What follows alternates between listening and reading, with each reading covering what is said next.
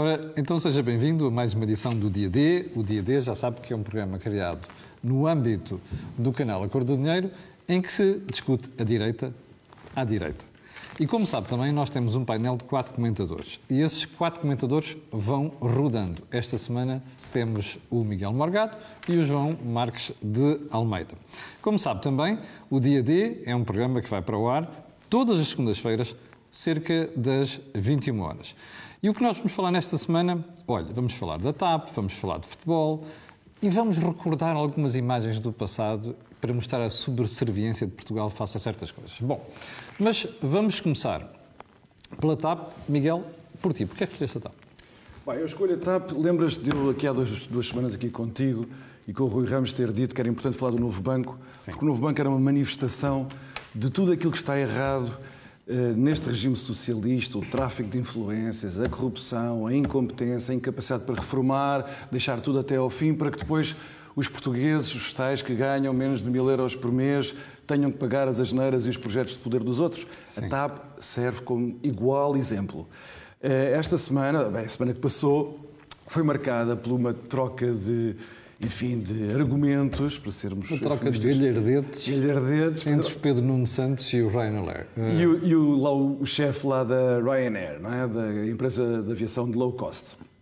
E é muito pouco dignificante dos dois lados, aquela troca de argumentos, mas um deles é representante de um povo, é ministro, tem a tutela da, da TAP, é responsável pelo desastre em curso da TAP, é sobre isso que eu quero falar, uh, e fez um conjunto de alegações, de respostas, de ameaças ao tipo da Ryanair que são, não são só inqualificáveis por ele eh, não ser capaz de representar um povo, neste caso é o nosso, somos nós. É porque ele diz um conjunto de coisas que até comprometem a própria União Europeia. E eu também quero falar sobre isso. Hum. Mas já para que, eh, como é interessante passaram uns dias, para contextualizar, o que se passou foi que a Ryanair pôs em tribunal, como é seu direito, como é seu direito, a derrogação das normas da concorrência. Exatamente, e pôs não só, fez uma queixa não só acerca do plano de assistência do dinheiro que já foi posto na TAP, uhum. mas de outras empresas também da aviação. KPLM. A KPLM, por acaso até foram mais, não foram mais seis. A Lufthansa, seis. O tribunal deu razão à Ryanair no caso da TAP Sim. e da KPLM, nos outros não deu. O Pedro Nuno Santos o que é que fez? Para jogar para a bancada, como é timbre do, dos socialistas, para que a sua claque fique muito excitada, fez uma coisa da maior gravidade que é típico do que os ditadores fazem, que é confundir o exercício do direito a recorrer aos tribunais, a recorrer à justiça, que é o que se passa perante, quando temos uma empresa uh, europeia a operar no mercado, no mercado europeu, com ameaças à soberania, uh, ataques a um povo e que estaria ali ele, o herói muito garboso, a defender os portugueses destes malvados que por acaso até servem os portugueses e até servem a maior quantidade dos portugueses, porque os portugueses também usam a Ryanair e os turistas de que Portugal precisa para sobreviver até são transportados mais pela Ryanair e pelas outras low cost do que pela própria TAP. Mas eu só quero. Eu sei que este tema é longo e nós não temos muito tempo e por isso eu também quero voltar à, à TAP. Mas a tua preocupação é uma questão formal, ou seja, o ministro não teve postura de Estado face ao CEO de uma empresa privada ou é mais grave? É mais grave, primeiro, porque está a enganar os portugueses a dizer que aquilo que nós podemos fazer na TAP, na TAP é uma ação unilateral, soberana de um Estado. Quer dizer, hum. nós podemos pôr e dispor da TAP como quisermos. É mentira. Ele está a enganar os portugueses. Não podemos, a menos que queiramos sair da União Europeia. Os tratados europeus proíbem. Os tratados europeus, a liberalização do mercado aéreo europeu desde 1992-93. E isto serve para quê? Porque é que se quer enganar, manipular desta maneira? O Jornal de Negócios foi atrás desta cantiga, pôs uma setinha para cima desta coisa lamentável porque quer-se discutir tudo, neste caso uma espécie de postura heroica contra o estrangeiro ameaçador, para que os portugueses não saibam ou esqueçam o desastre em curso da TAP. Oh, Miguel, mas tu achas que a maior parte dos portugueses que viram isto não perceberam que ele estava a jogar apenas para a bancada? Todos eu, fazem isto no fim de contas. Eu sei que não, a julgar pelas reações que houve. Houve muitas reações de apoio ao Ministro. Aliás, eu acabei de dar o exemplo do Jornal de Negócios que apoiou o Ministro. E um jornal de economia que tem a obrigação e de saber... E o PSD ficou em silêncio. O mínimo, é o, PSD... meu jornal, mas confesso que esta parte me escapou. o PSD nada disse. Mas reparem, é muito importante perceber-se. O que, é que, o que é que está a acontecer na TAP? A TAP foi arruinada, foi arruinada. A TAP estava numa situação muito difícil e pela demagogia, pela, pelo poder que muitos grupos têm na sociedade portuguesa, grupos que têm acesso ao poder político, aos partidos, à comunicação social, que sabotaram uma operação de privatização da TAP que ia salvar a TAP. E era a única possibilidade de salvar a TAP naqueles anos entre 2012 e 2015, porque a TAP estava tecnicamente falida. Em novembro de 2015, havia uma espécie de alarme a tocar de 600 milhões de euros de dívida garantida pelo Estado, eh, que ia ser acionada. E o Estado português não podia responder por aquele empréstimo, só pena uma vez mais de violar a doutrina da Constituição de Estado, e portanto nós íamos ter a falência da TAP e a destruição da TAP. Então, fez-se a privatização, que dava um conjunto de garantias muito importantes de investimento do acionista privado, de manutenção do papel estratégico da TAP na economia portuguesa, e o Partido Socialista, com a esquerda radical e alguns grupos na sociedade civil, se encarregaram de desfazer aquilo. Três anos depois, em virtude desse desastre absoluto que foi a reversão da, privatização da TAP, feita na altura, com todos os aplausos, eh, a habilidade de António Costa, eh, o heroísmo de Pedro Nuno Santos, nós hoje estamos a ter. A TAP está condenada a ser uma empresa pequenina. O contribuinte português está a ser chamado a fazer um esforço extraordinário, colossal, injustificado. Os trabalhadores da TAP estão a ter cortes salariais como nunca houve em Portugal, despedimentos em massa. E então nós precisamos destas manobras de diversão. Reparem que isto é a, a famosa doutrina romana do pão e circo. Sim. Só que neste caso nem é pão, é oh, só Miguel, circo. Eu já não volto a ti, deixa-me perguntar aqui ao João. Oh, João, um, esta questão da TAP, mas também começa mal. Ou seja, porque quando se quis vender a TAP, privatizar a TAP, não havia praticamente quem a quisesse comprar. Não havia gente com os bolsos mas, houve, para comprar. Mas houve quem a comprasse. Esse é que é o ponto. Houve. E, e as pessoas podem questionar Uh, algumas coisas sobre o, o, momento em que a TAP foi privatizada e depois a estratégia para Devia a empresa. A estratégia para a empresa. Mas havia uma estratégia e a companhia estava a recuperar. Convém, quer dizer, o grande ponto aqui é que o governo, o governo António Costa, desde o dia que chegou ao governo, olha para a TAP como uma questão política, não como uma questão comercial. E qualquer governo responsável deve tratar as empresas como uma questão comercial e não como uma questão política. E neste momento a TAP esse é que é o grande problema. Aliás, é uma coisa espantosa. O, o governo, os governos socialistas são os governos mais caros da Europa. São os governos mais caros. Por os portugueses gastam fortunas. Os portugueses gastam fortunas para manter o PS no governo. E o que está a passar na TAP? Pedro Nuno Santos olhou para a TAP no início da pandemia e viu, e viu uma oportunidade para o seguinte: a TAP vai levar-me à liderança do PS. Esse é que é o problema. Mas e achas que é isso, a... ou achas que foi a negociata que o PS teve que fazer com o PCP e o Bloco de Esquerda para não negociar só, o apoio? Nós não podemos, dizer, há aqui um ponto, nós não podemos desculpar sempre o PS com o PCP e com o Bloco. O PS é o problema. O PCP e o Bloco são apêndices do problema. O PS aqui é o problema. E, portanto, tu vês isto, vês isto como uma estratégia do Pedro Nuno Santos para chegar à claro, liderança do Partido Claro, porque tem o Pedro Nuno Santos segue aquela estratégia dele, é a estratégia que ele decidiu seguir e, e, está de acordo com as suas ideias, e acha que tem apoios suficientes no PS para chegar ao líder, que é atacar o setor privado. Ele aproveitou, viu no início da pandemia uma oportunidade para nacionalizar a TAP, uhum. que é o que na prática já aconteceu, a TAP está nacionalizada. Sim, o ataque ao setor privado. Segundo lugar, o ataque ao estrangeiro, também ajuda muito, porque o PS, ao contrário do que muita gente diz, já não é um partido internacionalista do socialismo internacionalista, é cada vez mais um partido nacionalista, sobretudo as suas distritais e conselheiras, onde Pedro Nunes Santos tem apoio. E, e, e mais, mais grave do que isso então.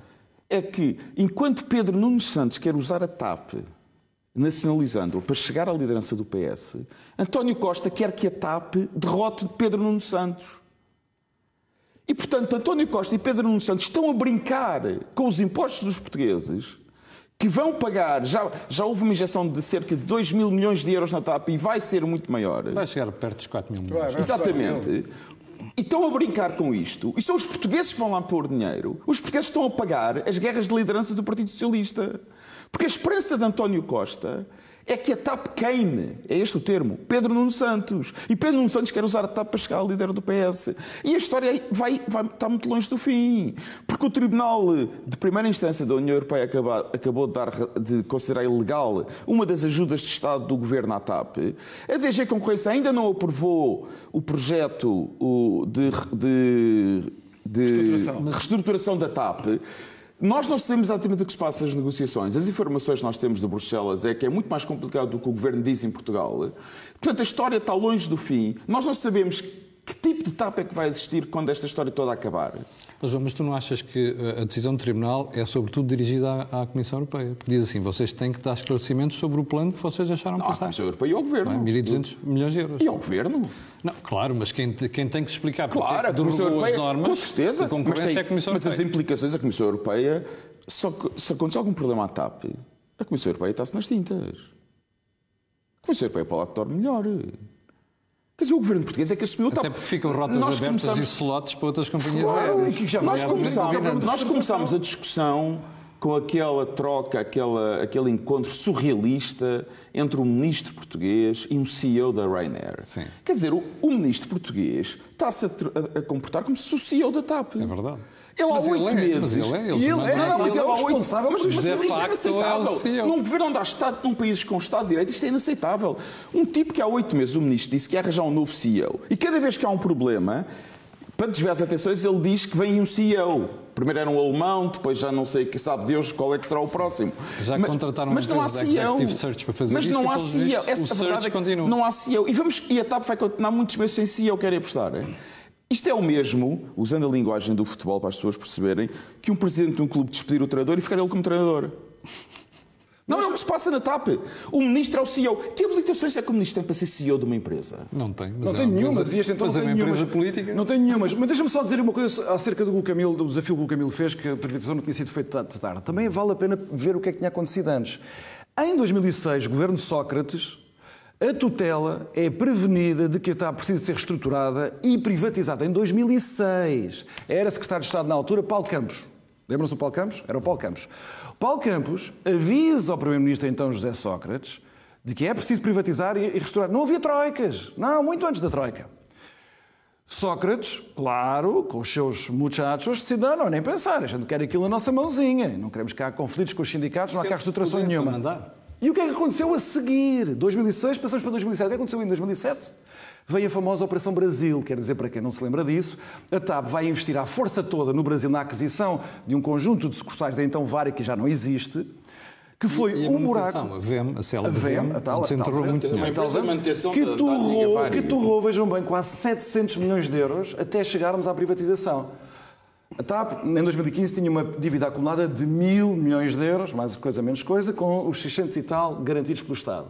700 milhões vinham da- da- da Operação Brasil. Foi um buraco do qual a TAP nunca recuperou. Portanto, nós tivemos muito tempo em Portugal, por isso é que eu estava a dizer que isto é uma manifestação do- de tudo o que está errado em Portugal. Tivemos muito tempo para pensar, os estudos estavam feitos, os avisos da União Europeia, o tal futuro imprevisível. Não, não, toda a gente sabia. A TAP não podia con- continuar como estava e tinha de ser privatizada. Deixou-se tudo até ao fim. Miguel, quando a TAP estava quase falida. um E arranjámos, um um um comprador, final. o Nilman, com muitos defeitos, sabia de aviação. Neste sabe, momento. e sabe, E sabe da aviação. Acabou de abrir uma nova empresa nos Estados Unidos, a Bridge, que vai ter sucesso. mas agora só um ponto. Mas eu não quero falar do Nilman Ele- é um eu, também eu só quero falar mais um ponto em relação à TAP, da até para as pessoas não dizerem que nós só criticamos e dizemos mal. Oh, se... Não, não, mas é verdade. Se Pedro Nuno Santos se preocupasse genuinamente com a TAP e com a companhia, o que tinha feito em março e abril, quando começou a pandemia, março e abril de 2020, era ter ajudado logo a TAP. E o governo teve imenso tempo para, para ajudar a TAP. Foi logo nessa altura que o governo espanhol, o governo espanhol de esquerda, PSOE e Podemos, ajudou a Ibéria nos termos a que a Ibéria pediu, que o governo alemão ajudou a Lufthansa, que o governo holandês e francês ajudaram a KPLM e a Air France e que o governo britânico ajudou a British Airways. Nenhuma destas empresas é foi nacionalizada. Nenhuma destas empresas foi nacionalizada. Porque Pedro Nuno Santos não se preocupou minimamente com os interesses da TAP seja, e em gastar queria- o mínimo de dinheiro possível na TAP. Se ele na altura tivesse ajudado a TAP, se calhar a TAP tinha-se salvo com mil milhões de euros. Como Pedro Nuno Santos quis brincar à política com a TAP, a TAP vai custar quatro ou cinco vezes mais do que isso. pelas brincadeiras e ambições políticas de Pedro Nuno Santos. Bom, deixem-me dar um bocadinho de agulha. Um, Miguel, porquê é que tu achas que a Comissão Europeia aceita derrogar as normas da concorrência? Bem, neste caso nós tivemos, em primeiro lugar, há aqui dois Porque aspectos... há países mais poderosos que também quiseram ajudar as suas companhias? Há aqui dois aspectos, apesar de tudo, que, que vale, uma distinção que vale a pena fazer. Eu sei que isto depois acaba por ser muito técnico, mas enfim, são destes aspectos técnicos que depois depende muito do nosso, do nosso futuro e do dinheiro que nós gastamos com estes socorros às empresas, etc. O mercado aéreo é um mercado muito particular eh, e há um histórico de decisões, mesmo contra Estados poderosos. Por exemplo, a Alitalia foi objeto de uma é reestruturação devastadora e era a Itália. Uh, a DG Comp tem tido um comportamento, a, meu ver, uh, às vezes, uh, que atenta contra a própria economia europeia, mas acho que não pode ser acusada levianamente de ser muito exigente para com os países mais pobres e depois mais leniente com os países mais ricos. Mas há uma distinção importante, que é esta. Quando veio, quando mas deixa-me só dizer isto, quando veio a epidemia, eh, as normas da concorrência foram, em grande medida, derrogadas em muitos mercados, para este também, porque havia uma situação de exceção e, portanto, havia que flexibilizar ali um bocadinho a coisa. Mas, mas, a TAP, em virtude dos erros todos que foram cometidos, da responsabilidade deste governo de António Costa e Pedro Nuno Santos, não pôde inscrever-se naquela linha mais suave, em que o Estado podia pôr lá o dinheiro para recapitalizar com o auxílio dos privados, mas como o João disse, este governo queria tirar de lá os privados. O que toda a Europa fez foi o parceiro privado agora também tem de ir a jogo. E nós dissemos, nós damos dinheiro público precioso dos contribuintes portugueses para o privado sair. Não... E deixa-me só, dizer, deixa só, deixa só dizer isto. Aquela linha chamada linha Covid para o auxílio às empresas de aviação implica que o Estado põe lá dinheiro e as contrapartidas de reestruturação são levezinhas. A TAP foi recusado isso. Porquê?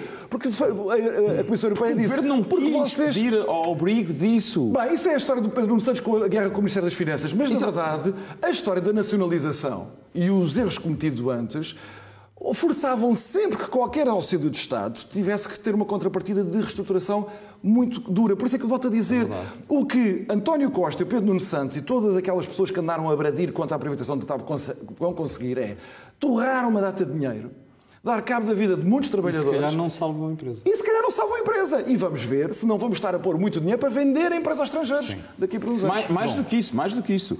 A Ryanair, apesar da, da, discussão da semana passada, vai continuar a aumentar a sua cota de mercado em Portugal. Ninguém tenha qualquer dúvida claro. sobre isso, porque os portugueses preferem pagar bilhetes mais baratos do que mais caros. E a TAP, no fundo é o que pode acontecer. Se a TAP salvar, o que vai acontecer à TAP é o seguinte na Europa vai ser também uma companhia de low cost, em que vai funcionar basicamente com a antiga Portugália e vai se concentrar sobretudo nas rotas para fora da Europa, para o continente americano e para o continente africano. Bom, vamos mudar de agulha porque temos, tivemos na semana passada a Convenção do Mel e uma série de factos passaram à volta disto. Nomeadamente, e eu não sei se vocês querem falar de outros assuntos, mas gostava muito de centrar a atenção naquela questão da censura digital meios uh, uh, nas redes sociais que foi feita a um dos oradores que foi o Nuno Palma, um académico. É verdade. É verdade. Isso também dá-nos dá uma boa ideia da atmosfera política, mediática, cultural que estamos a viver em Portugal. Uh, o Nuno Palma, no exercício da sua liberdade, ele é historiador económico na Universidade de Manchester, e foi e competente. competente, reconhecido, apesar de ainda ser novo, uh, fez uma apresentação onde ele queria falar sobre o quê? Ele queria falar sobre este processo dos últimos 20, 25 anos de empobrecimento relativo do país, de Portugal, no contexto europeu. Quer dizer que nós estamos estagnados há 20 ou 25 anos e isso tem de ser objeto de discussão. A esquerda e o PS não querem falar sobre o assunto, claro, porque elas sentem que a responsabilidade política dessa estagnação está ali, no Partido Socialista, e, por este andar vamos, estamos à espera de mais 20 anos é o que nós temos já falado aqui também. Quer dizer, Portugal está a caminhar palautinamente, todos os anos, para, para, para o último lugar, o país mais pobre da Europa. Como já se percebeu, que até a Roménia e a Bulgária crescem muito mais do que nós, que é uma coisa inconcebível, mas é o que se está a passar. Ele quis fazer um argumento histórico para perceber as causas daquilo. E então fez um conjunto de considerações sobre o Estado Novo, o assunto que ainda permanece um assunto tabu. Tabu, um assunto tabu que nem sequer pode ser analisado do ponto de vista da história económica. E reparem, o problema é que uh, o que aconteceu a seguir à volta do Bruno Palma, as recriminações, os insultos, as ameaças, pessoas a escrever para a Universidade de Manchester para que percebessem que tinham lá um fascista e, portanto, os fascistas têm que ser despedidos. Reparem, é que as pessoas nem sabem, nem, nem prezam a liberdade científica. A interpretação de um período histórico, um período histórico abominável politicamente, que era um regime iníquo, que censurava, que torturava, uh, onde não havia liberdades, evidentemente toda a gente sabe isso, e o Nuno Palma também sabe. Claro. Uh, não há respeito nenhum pela liberdade científica, onde é preciso fazer interpretações como hipóteses que devem ser sujeitas a uma discussão. A uma discussão crítica. Ninguém tem de aceitar a hipótese do Nuno Palma. Mas é uma hipótese de trabalho. Mas até isso é um anátema. Sobre, sobre coisas muito particulares. Quer dizer, ele estava a dizer que o Estado Novo era um regime abominável mas que não se pode acusar o Estado Novo, por exemplo, de não ter feito nada pela educação, pela alfabetização do povo. E mostrava lá uns dados, um artigo que ele tinha publicado com outro professor, não sei o quê. Repara, isto foi a tal ponto que um eurodeputado, um deputado no Parlamento Europeu, eleito pelos, pelos portugueses, Pedro Marques, que foi ministro, ministro há muito tempo, já, estava do, já fazia parte da tropa do Sócrates, depois foi para o governo Costa, fez aquela campanha eleitoral. E ele foi mentir. Um eurodeputado do Parlamento Europeu que tem. Enfim, as pessoas têm, têm que perceber a dignidade dos cargos que ocupam. Foi para, para as redes sociais a dizer que havia lá um tipo chamado Nuno Palma, tinha feito uma apologia do fascismo uhum. e que a audiência tinha respondido com uma ovação. Epá, esse rapaz, o Nuno Palma, o que fez até foi pedir ao polígrafo, epá, aquela coisa do fact-checking, não é? Sim. Tem aquele protocolo lá com a SIC. Vejam lá vocês se este Pedro Marques, este eurodeputado, está a mentir ou não. Não estamos na época das fake news. É Epá, até aconteceu o polígrafo, que não pode certamente ser acusado de, de ser da direita. Não pode. Uh, teve que lá, se calhar a contragosto, dizer Pedro Marques está a mentir. E o, o, o ponto é que, já, é que já não me interessa aqui nem o Nuno Palma, nem o argumento sobre o Estado Novo, mas uma tentativa de, que é um projeto de poder, de conformação do pensamento de toda uma população. Exatamente. Eh, as pessoas têm de perceber Esse... que a liberdade de expressão tem de servir certamente é para discutir a liberdade de expressão e tem de servir Ponto também final. para discutir, claro. para discutir o nosso passado. Obviamente. Uh, mas este é o aspecto mais preocupante, João.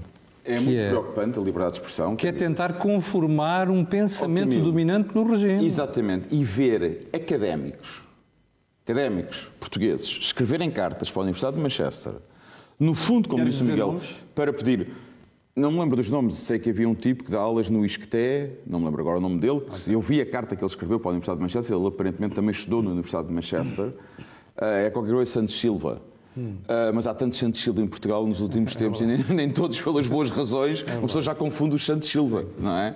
Uh, e a pedir à Universidade de Manchester a acusar o, o Nuno Palma de ter feito a apologia do Estado Novo que é uma coisa espantosa, extraordinária. Académico. Eu estava no MEL, eu estava na mesma sessão, eu comentei o paper do Nuno Palma, li o paper do Nuno Palma, e o tema central daquele paper não tem nada a ver com o Estado Novo. O tema central daquilo é o empobrecimento de Portugal claro. nos últimos 20 anos. É... E é isso que a esquerda era, não quer discutir. Mas era preciso criar porque uma a esquerda é... Exatamente, porque a esquerda... as atenções. Exatamente, a esquerda sabe que é a maior responsável pelo empobrecimento do nosso país. Nós discutimos a TAP, mas há o novo banco.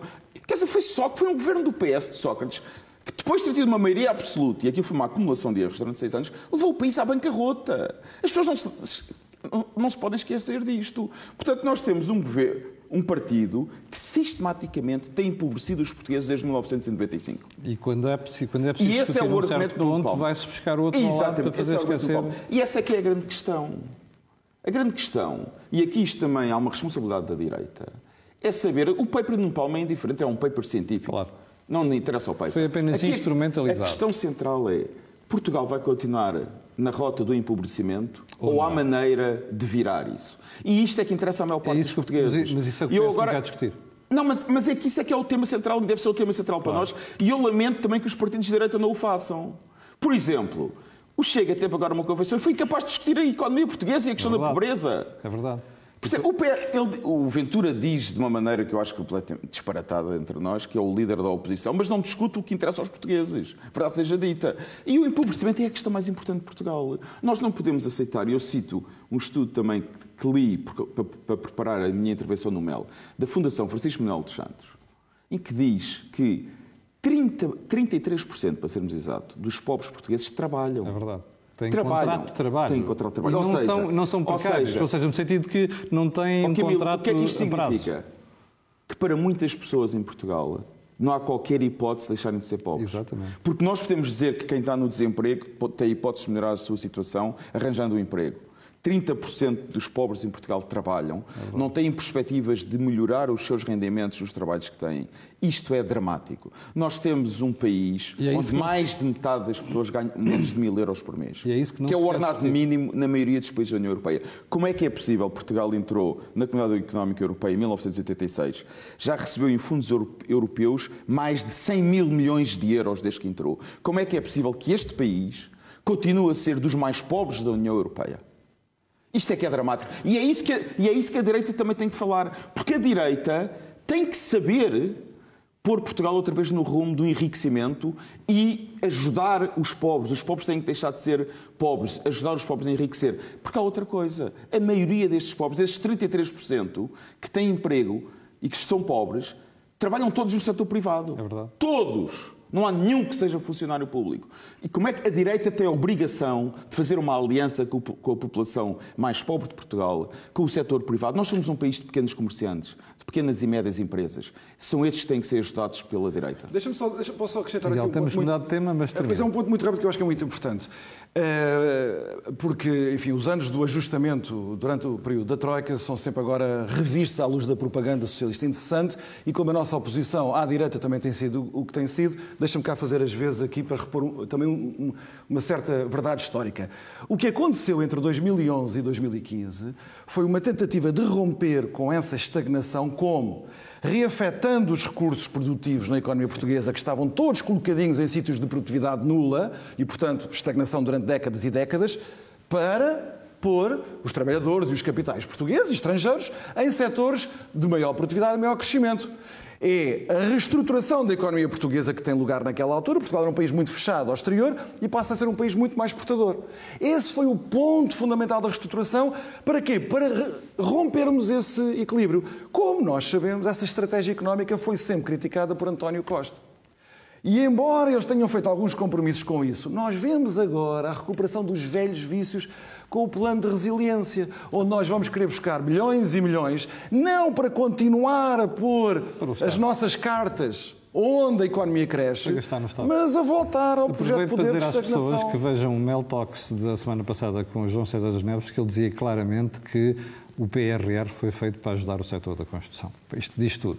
Bom, meus senhores... E para, não para ajudar quem paga e... as campanhas do PS e para ajudar o PS. Eu já não queria chegar aí. Não, não, esse aqui, é, não, esse aqui é o ponto. Não, não, mas é muito importante dizer isto, porque vêm cerca de 15 mil milhões de Portugal a fundo perdido, 15 mil milhões da Europa para Portugal a fundo perdido. Este dinheiro, infelizmente, não vai ser ajudado para as empresas portuguesas, os tais pobres poderem deixar de ser tão pobres e terem melhores ordenados, isto vai servir sobretudo para financiar este dinheiro vai ser dividido entre um segundo orçamento de Estado e para financiar as clientelas do Partido Socialista. Ninguém tenha dúvidas sobre Bom, isso. Bom, vamos mudar de tema porque esta semana tivemos também em Portugal a final da Champions. Já sabe, você está com o dia D. Este é o terceiro e último tema desta parte, antes de termos as notas finais. Uh, tivemos a final da Champions em Portugal e tivemos a repetição de desacatos, de mau planeamento, de desresponsabilização total do aparelho do Estado. Miguel, como é que isto foi possível? Não, mas é, eu acho que esse é o teu último ponto é o decisivo aqui, quer dizer, a tal bolha de segurança onde os adeptos iriam estar, que foi um grande logro, uma grande fraude perpetrada aos portugueses, na sequência de muitas outras fraudes que ainda por cima no domínio da administração interna têm sido perpetradas, mas eu queria chamar a atenção para isso, quer dizer, é de responsabilização total.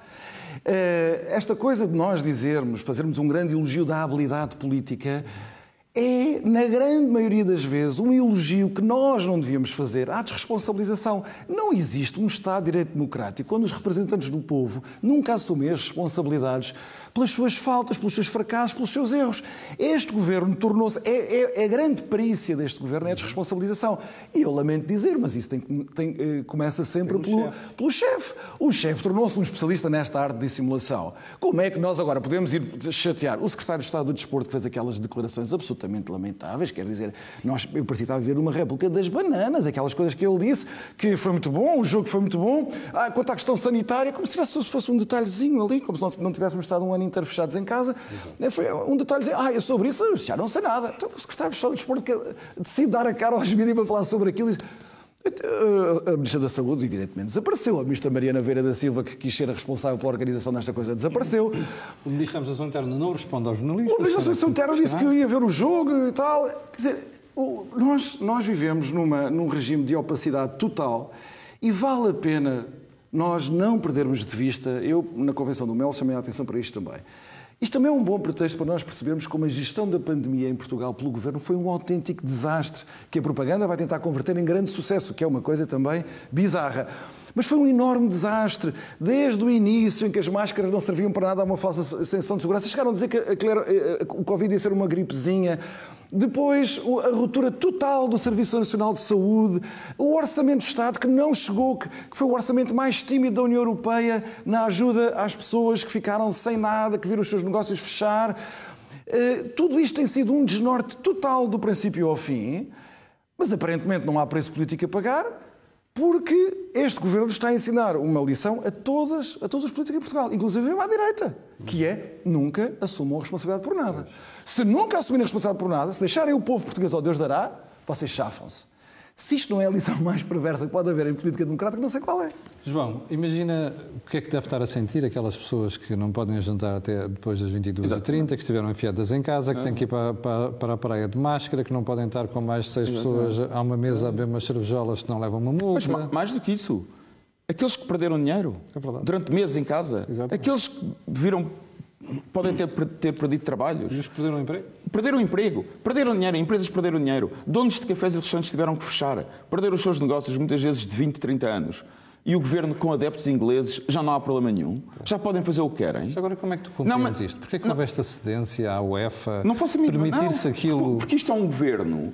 Isto é um governo de fachada. Antes de mais, em relação ao Ministério da Administração Interna, quer dizer, já toda a gente percebeu, o Ministro da Administração Interna chama-se António Costa. Porque o Ministro da Administração Interna não existe, é um adjunto, é do gabinete do António Costa. O Ministro da Administração Interna chama-se António Costa. O Ministro da Saúde chama-se António Costa. O Primeiro-Ministro também é António Costa. Portanto, o António Costa é o grande culpado disto tudo.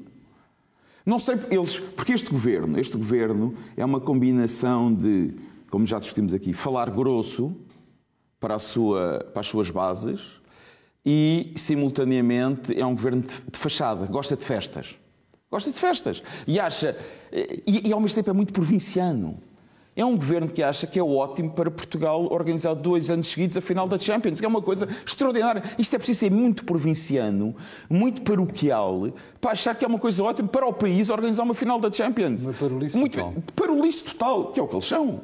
De cima a baixo. É uma, aquilo é uma parolice total, aquele governo. Mas eu, eu também queria acrescentar outro ponto que, que, que, me faz confusão. E eu aqui estou completamente à vontade porque não sou adepto nem do Benfica nem do Braga. És do Porto. Sou do Futebol Clube de Porto, exatamente. É o teu grande feito. Não, não comento, não comento. Mas acho inaceitável, inaceitável, inaceitável que se abram exceções a adeptos ingleses. Claro. E porquê é que na final da Taça Portugal não, não, não, aqueles, não, aquelas 500 não pessoas que podiam estar na final do, da, da, Liga de Rugby e que não puderam estar 500 pessoas do Estádio Nacional, imagina só. E depois deixa os ingleses Ou seja, fazer aquilo. nós temos em Portugal um governo que permite um regime de exceção para quem não é português, para os estrangeiros, são privilegiados. Os portugueses são de segundo, os ingleses são de Exatamente. primeiro. Sabe o que é que isto me faz lembrar? Hum. Camilo, sabes o que é que isto me faz lembrar? Em 1989, estive na União Soviética. Antes em Moscovo, antes ah. de cair o muro. E estive na União Soviética em Moscovo, na altura que tinha aberto o McDonald's, já um dos resultados da perestroika, abriu o McDonald's. Aliás, era curioso que o McDonald's era muito perto da Praça Vermelha. É verdade. E havia uma fila enorme de russos para ir ao McDonald's e o mausoléu do Lenin estava vazio. Claro. Portanto, as pessoas estavam, tinham, queriam muito mais comer um hambúrguer do que ir visitar o mausoléu de Lenin, os russos. mas, mas pior, havia uma fila, mas uma fila enorme, dava a volta à rua, e depois havia uma porta para estrangeiros. Eu senti-me mal, embaraçado. Eu estava num grupo, foi uma visita, uma viagem da universidade, na altura estava a estudar, e todos nós entramos, ultrapassámos toda promovida pelo Exatamente. socialismo. Exatamente. E é isso que me faz lembrar. Na União Soviética, em 1989, os estrangeiros eh, tinham privilégios em relação aos cidadãos locais. Portugal parece estar a caminhar para isso. Bom, você está com o dia D, estamos a aproximar rapidamente do final do programa e nós, nas notas finais, quando já entramos, aliás, vamos recuar outra vez à TAP, porque o Miguel Morgado quer fazer um bocadinho de história, não é assim, Miguel? É para mostrar o paralelo, ou se quiser, o eterno, o eterno retorno que é a governação socialista. Os truques são sempre os mesmos para tentar ter os mesmos resultados. Uh, Pedro Nuno Santos, na altura, em 2012, era um... Imberbe dirigente do PS. Era um dirigente do PS, mas ele relativamente desconhecido, não é? Quer dizer, ele era conhecido do aparelho do Partido Socialista, mas o país não o conhecia. E ficou muito conhecido porque depois de ele e os seus correligionários, dirigidos por Sócrates, eh, e muitos deles estavam no Parlamento, porque aqueles deputados tinham ainda ido na lista de José Sócrates, não é? Embora José Sócrates já se tivesse demitido do Partido Socialista, eles responsáveis políticos pela bancarrota do país, mas ele foi fazer um discurso lá para as suas hostes, de peito feito, a dizer que com ele marimbava-se para a dívida, não se pagava cá dívida nenhuma e ele até punha as pernas dos Banqueiros banqueiros alemães alemães a tremer. a tremer. Na situação em que nós vivemos, eu estou marimbando para os nossos credores. Estou marimbando para o Banco Alemão que emprestou dinheiro a Portugal nas condições em que emprestou. Estou marimbando que nos chamem irresponsáveis. Ou os senhores se põem finos, ou nós não pagamos. E se nós não pagarmos a dívida e se lhes dissermos, as pernas dos banqueiros alemães até tremem. Isto não foi um acidente, isto faz parte de uma escola, lá está, e de, para produzir determinados resultados políticos. Nós tivemos, o ano passado, António Costa a fazer um número equivalente A chamar nomes aos a holandeses. chamar repugnante ao Ministro das Finanças holandês.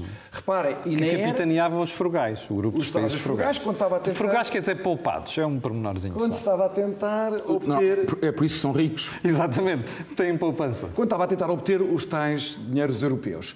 E aqui foi de tal maneira encenado que percebeu-se que ele nem sequer estava a comentar uma reunião da qual ele tinha saído. A reunião tinha ocorrido há dias antes. É ele quis aproveitar aquilo para fazer uma manobra de que António Costa é um está, número, um um garboso defensor nos estrangeiros. O que é que aconteceu semanas depois desta atitude heroica cavaleiresca de António Costa?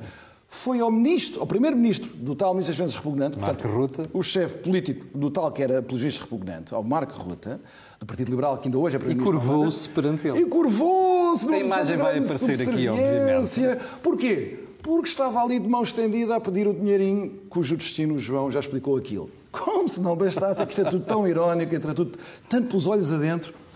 Poucos dias depois houve o tal problema com a Hungria e a Polónia, porque a Hungria e a Polónia disseram, enfim, isto tem que ser nos nossos termos, E não vetamos isto. vai à Hungria. E António Costa vai à Hungria e faz isto. Re- aceita retirar a cláusula do respeito pelo Estado de Direito na distribuição dos fundos Senão a Hungria não aprovaria. para se tornar um grande aliado do Orbán, do Víctor Orbán, que cá, em Portugal, o Partido Socialista acha que é um fascista, um inimigo da União Europeia. Lá foi o seu maior aliado, um grande amigo de velha data. Por isso, isto é um aviso para todos os portugueses, para darem sempre este grande desconto da próxima vez que assistirmos a uma cena parecida, porque vai, nós vamos assistir a mais coisas destas. João, isto é política portuguesa? É política. Não, não é a política portuguesa, é a política do PS. São Ah. coisas diferentes. É a política do PS, não podemos generalizar. Que fique claro. E há aqui muito, mais ironias. O tal, eh, na altura jovem deputado, atual ministro, barra CEO da TAP, se um dia quiser salvar a TAP para poder aspirar a ser líder do PS, desconfio que a vai ter que vender à Lufthansa. A um preço baratinho, para a Lufthansa ficar com as rotas para o continente americano e para o continente africano. Pois, e para o Brasil. Exatamente, é o continente americano para o continente africano. Sim. Segundo lugar, eu desconfio que ainda vamos ver António Costa aos abraços e aos sorrisos com Vítor Orbán quando Portugal jogar na Hungria no dia 12 ou 13 de junho. Desconfio que António Costa vai arranjar para o europeu, exatamente, o primeiro jogo da fase de grupos do europeu. Ainda vamos ver outra vez António Costa com o seu grande amigo Vítor. Ele já vai se tratar por Vítor e António. Aliás, porque o exercício do poder do PS é muito semelhante ao exercício do poder do Fidesz. Quer dizer, às vezes os extremos tocam-se. E o século XX mostrou muito isso na Europa. Só quem é à esquerda, outro é à direita. E a tolerância para quem está à esquerda é maior em Portugal, como nós sabemos, não é? A tolerância a inteligência. PS. Há pessoas no PS que podem ainda dizer que são de esquerda, mas o PS é muito pragmático. O PS é uma máquina de É, poder. exatamente. a esquerda é um, é um ponto secundário no PS. E António Costa, como se vê, fará entendimentos todos os que forem necessários. Quem for preciso. Agora, eu só queria, muito, muito rápido, terminar, Sim, porque há aqui um acabar. ponto. Também é lamentável que estes fundos, que foram tanto tempo discutidos em Bruxelas, sejam distribuídos diretamente aos governos. É. É. E essa é a cumplicidade da União Europeia com regimes como António Costa. Havemos de guardar como- tema para uma Sim, das sim, próximas que edições, que eu acho que isto O um dinheiro deveria ter ido diretamente para as empresas e não para os governos. tema E aí as coisas seriam muito diferentes. Vamos regressar a este tema seguramente, fazer dele, dele o tema principal nos próximos programas. Bom, você esteve com o dia D, Esta semana foi o Miguel Morgado e o João Marcos de Almeida, que eu quero agradecer. E na próxima semana é quem, João? Na Já próxima decidiram? semana será o Vasco Rato e o Rui Ramos. Pronto, Vasco... Foi a última vez. Não, isso foi na semana passada. Não, não, não, é o Vasco Rato e o Miguel. Ah, Vasco Rato e Miguel, na próxima semana. Bom, está acordado. É a linha cor de laranja Já sabe. do grupo. Linha com a Laranja, social-democracia, já percebi. Bom, você está com o dia D, chegámos ao final do programa de hoje, queremos agradecer a sua paciência e também, já agora, queria lhe pedir aquilo que peço sempre, que é colocar um gosto, fazer partidas nas redes sociais e já percebeu porquê. Aquilo que você ouve aqui neste canal, não ouve em mais sítio nenhum.